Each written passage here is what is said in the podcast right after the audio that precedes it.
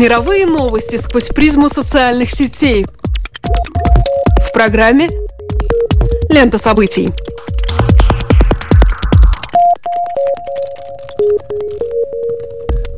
Добрый день, дорогие друзья! Вы слушаете Латвийское радио 4, и меня зовут Алексей Гусев. А меня Роман Шмелев, и вы слушаете еженедельный дайджест онлайн новостей «Лента событий». Здесь мы рассказываем вам о международных новостях, отраженных на страницах крупнейших интернет-порталов и изданий. BBC.com, Forbes, New York Times, Los Angeles Times и Медуза.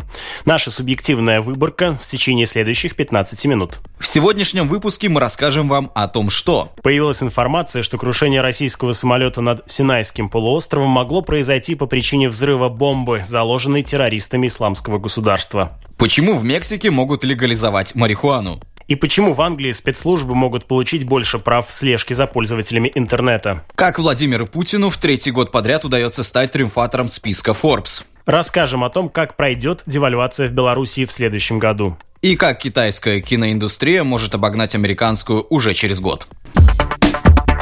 Власти России и Египта призывают осторожно относиться к версии о том, что крушение авиалайнера, унесшего жизни более 200 человек, произошло по причине взрыва бомбы на борту самолета. Россия называет такие предположения спекулятивными, а Египет заявляет, что в ходе расследования этой теории не находится подтверждений. США и Великобритания заявляют о возможном взрыве бомбы, ссылаясь на разведывательные данные. Сторонники группировки исламского государства берут ответственность за падение самолета. Премьер-министр Премьер-министр Великобритании Дэвид Кэмерон заявил, цитирую, «Мы не можем быть уверены, что самолет взорвался по причине заложенной террористами бомбы, но выглядит, что так оно и было».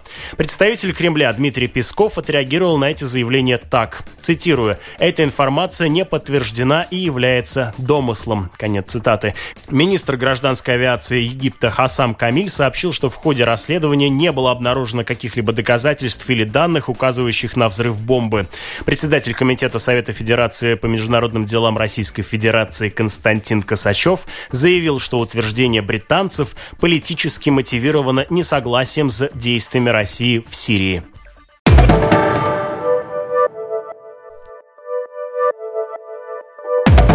Мексика сделала шаг на пути легализации марихуаны. В эту среду Верховный суд страны одобрил законопроект, предлагающий разрешить выращивание и использование марихуаны в личных целях.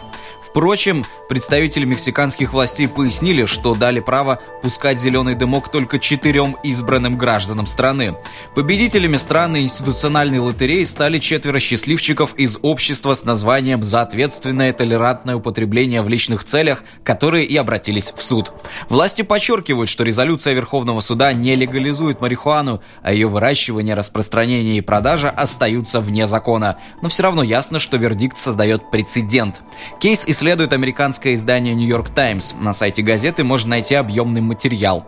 По словам журналистов, нынешнее решение отражает изменчивую динамику настроений в мексиканском обществе, где формируемая в том числе и при помощи денег из США в течение десятилетий антинаркотическая кампания дала невыразительные результаты. До сих пор не прекратился постоянный наркотрафик в Соединенные Штаты, а уровень коррупции в мексиканской политике зашкаливает. Страна доведена до отчаяния бесконечной борьбой с наркоторговцами ее продолжает поглощать насилие. Эта драма разворачивается, несмотря на все прилагаемые нами усилия, отмечает Хуан Франциско Торрес Ланда, адвокат, который представлял одного из истцов в суде. Судебное разбирательство разожгло дебаты об эффективности помещения людей под стражу за употребление наркотиков, и это в стране с одним из самых консервативных законодательств по вопросу в регионе. Все больше государств Латинской Америки начинают сомневаться в эффективности Вашингтонской войны с наркотиками, утверждает Нью-Йорк Таймс. Из из-за того, что репрессивные методы не работают, возникает потребность опробовать альтернативу. В 2013 году в Уругвае разработали закон, который легализует марихуану через создание легальной индустрии и инфраструктуры в одном из небольших регионах страны. Чили в этом году собрала свой первый урожай медицинской марихуаны. В Бразилии Верховный суд обсудил декриминализацию марихуаны, кокаина и других наркотиков.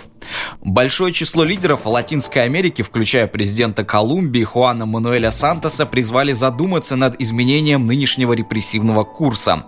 Оставаясь лидером страны, которая является одним из ближайших союзников США в регионе, господин Сантос все же не применул указать на абсурдность ситуации, когда заключенными оказываются бедные фермеры, выращивающие товар, в то же время как в некоторых североамериканских американских штатах его уже можно потреблять вполне легально. И Мексика, которая ищет выход из сложной ситуации, теперь тоже задумалась. Мы убиваем друг друга за то, чтобы остановить продукцию распространения субстанции, отправляющейся в Соединенные Штаты, где она легально, заявил еще один адвокат на обсуждаемом нами сегодня процессе. Впрочем, признается издание, немногие верят в то, что легализация травки вдруг поможет покончить с преступностью или ослабит банды. В конце концов, по мере того, как Штаты будут легализовывать марихуану у себя, ее станут покупать у местных легальных производителей, необходимость в незаконном экспорте пропадет. Но это совсем не значит, что преступникам и контрабандистам будет нечем заняться. У них ведь всегда останутся торговля оружием и людьми. Существующие законы точно так же не снижают насилие, парирует Каталина Перес Каррера Гонсалес, доктор юриспруденции из университета в Мехико. Правда, не все готовы его слушать. 70% мексиканского населения, согласно последним опросам, все еще выступают против вывода марихуаны в законную зону. После недель напряженных прений в британском парламенте был опубликован биль о правовом регулировании следственных полномочий. В нем отражается стремление правительства Соединенного Королевства обновить и привести в некоторый порядок систему прав на обработку публичных данных, которыми должны обладать властные органы, необходимыми им для борьбы с преступностью. Иными словами, биль наделяет властные органы возможностью проверять записи интернет-соединений без специального ордера. Это означает, означает, что они могут проверить, например, как интересующая их персона на своем телефоне использовала приложение Snapchat в 7.30 дома, а двумя часами позднее зашла в Facebook с рабочего компьютера. Что тут такого, спросите вы, ведь речь вроде бы не идет о просмотре личных сообщений. Каждому из нас известно, что у людей есть некоторые интернет-привычки, которые, будучи вполне легальными, должны оставаться уделом личного пространства. Оказывается ли наша частная зона под угрозой? Для того, чтобы осознанно осознанно ответить на этот вопрос, придется объяснить, к какого рода и какой информации у британских властей появится официальный доступ. Биль обязывает провайдеров хранить информацию об интернет-соединениях пользователей в течение 12 месяцев. Со стороны соответствующих органов может поступить запрос на информацию, какие социальные сети посещал конкретный пользователь. Стоит добавить, что закон регламентирует зону свободного доступа специальных служб без необходимости получать ордер. По заявлению министра иностранных дел Великобритании Великобритании Терезы Мэй, цитирую, «полицейские службы не смогут запрашивать информацию о том, посещал ли некий пользователь сайт, посвященный психологической помощи, сайта здоровья или даже новостной портал. Информация, которая будет им доступна без ордера, будет ограничиваться сообщением о том, что пользователь посещал сайт для общения или нелегальную страницу». Конец цитаты. Но и в этом случае вся эта история порождает сомнения ввиду непрекращающихся скандалов, связанных с утечкой пользовательских данных. Как будет будет осуществляться сохранность личных данных провайдером, особенно если они включают в себя информацию о том, какие сайты с возрастным ограничением и как часто посещает персона, указание на то, какие политические, религиозные сайты он просматривает, страницы, посвященные вопросам здоровья и, наконец, порталы, где могут быть размещены ссылки на пиратский контент.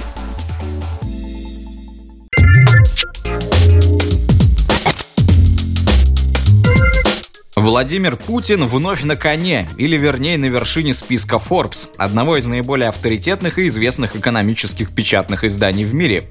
Более того, свой успех президент России повторяет уже в третий раз подряд. В то же время, согласно последней версии рейтинга, президент США Барак Обама свалился на третью позицию. Путин смог победить его и занимающую сейчас вторую строчку Ангелу Меркель из-за того, что, цитирую, он является одним из немногих людей в мире, который может делать все, что хочет, и делать это безнаказанно. Конец цитаты. Ничто не может потопить Путина, продолжает свое рассуждение издание. Рейтинг его доверия поднялся до 89%, несмотря ни на экономический спад, вызванный санкциями, ни на войну, начатую чужими руками в Украине. Более того, в октябре он начал бомбить позиции исламского государства в Сирии и встретился с президентом Башаром Асадом, заставив Соединенные Штаты и НАТО выглядеть слабо в регионе. Конец цитаты. Понятно, что вера авторитетного американского издания в данные российского ВЦИОМа вызывает умиление, но впечатление портят некоторые русскоязычные сайты. Так, например, свободная зона.орг опубликовала аналитический материал «Почему Путин возглавил рейтинг Forbes». В нем можно можно прочесть, что многие аналитики называют такой выбор, цитирую, «очень плохим примером политологии и журналистики». Конец цитаты. А российский политолог Станислав Белковский напоминает о том, что главный редактор, он же генеральный директор журнала, ярый поклонник республиканской партии политических оппонентов демократов США. Соответственно, цель рейтинга не сколько возвеличить Путина, сколько унизить Обаму, отправив его на третье место, используя в аргументации в том числе и ситуацию на Ближнем Востоке. С другой стороны, сам Путин рейтинг Forbes читает внимательно, чем и подпитывается его неадекватная геополитическая самооценка. Forbes больше известен своими ежегодными списками самых богатых людей планеты, а рейтинг самых влиятельных людей мира журнал начал составлять только с 2009 года. В него, кстати, могут попасть и бизнесмены, но не только они, а еще и политики, общественные деятели и художники. В самом Forbes признают, что этот рейтинг, цитирую, субъективный выбор редакции, а его фигуранты рассматриваются по нескольким параметрам, в том числе по количеству людей, на которых влияют их решения и по объему финансовых ресурсов ими контролируемых. Конец цитаты. 4 ноября президент Беларуси Александр Лукашенко подписал указ о деноминации белорусского рубля, которая начнется 1 июля 2016 года.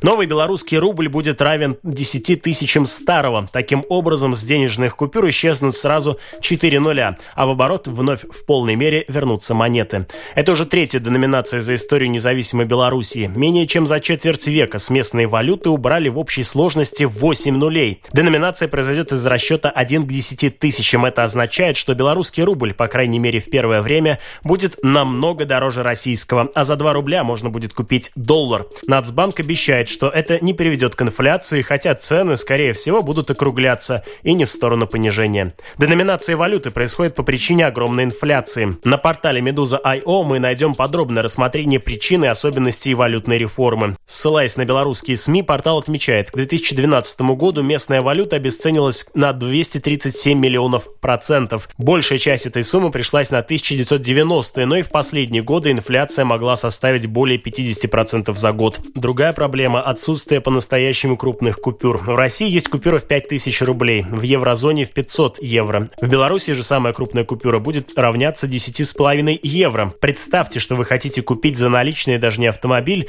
но, например, какой-нибудь модный большой телевизор. Вам понадобится для этого больше 100 купюр.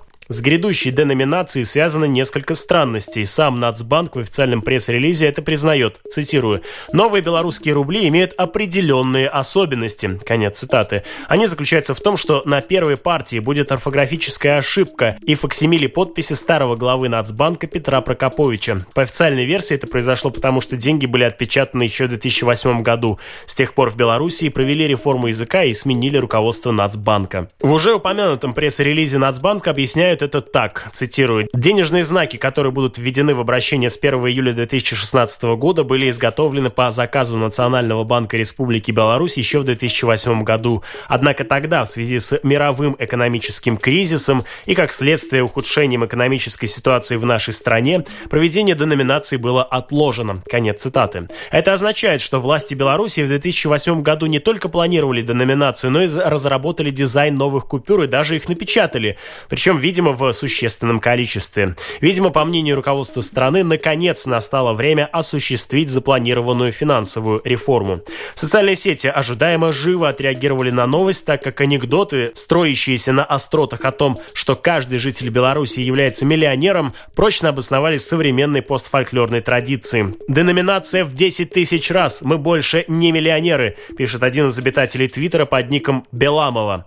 Деноминация – исчерпывающая метафора для любых перемен в Белоруссии последние 20 лет. Пять нулей мимо, шок, а по сути ничего не меняется, продолжает иронизировать Вик Мартынович. Отмечается также и впечатляющая будущая разница курсов валют. Твиттер-аккаунт «Белорусский партизан» пишет, но особенно унизительна белорусская деноминация по отношению к российскому рублю. Один Росрубль будет стоить 3 белорусских копейки. Конец цитаты. По большей части интернет-общественность восприняла новость иронически, позволяя себе едкие комментарии о том, что объявление объявленная реформа является суть косметической, и реальные преобразования за ней не стоят.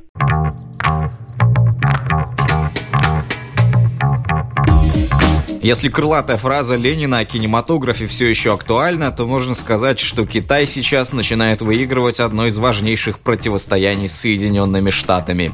Несмотря на последнее снижение темпов экономического роста в Китае, киноиндустрия в стране продолжает бурный рост, даже более впечатляющий, чем ожидалось. На тенденцию обращает внимание Лос-Анджелес Таймс.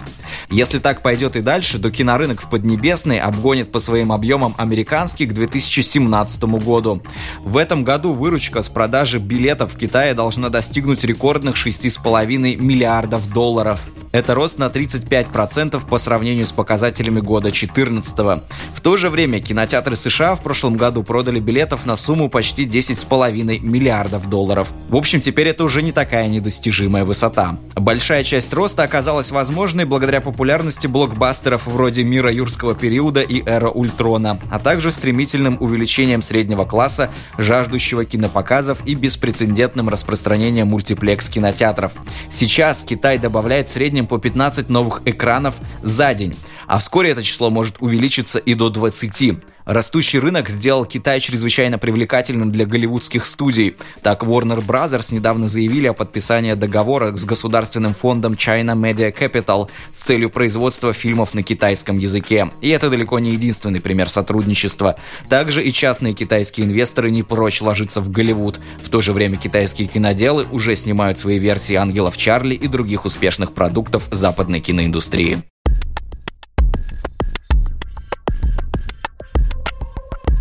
Подписывайтесь на наше сообщество на Фейсбуке и следите за выпусками программы «Лента событий» в подкастах Apple. С вами были Роман Шмелев и Алексей Гусев. До новых встреч!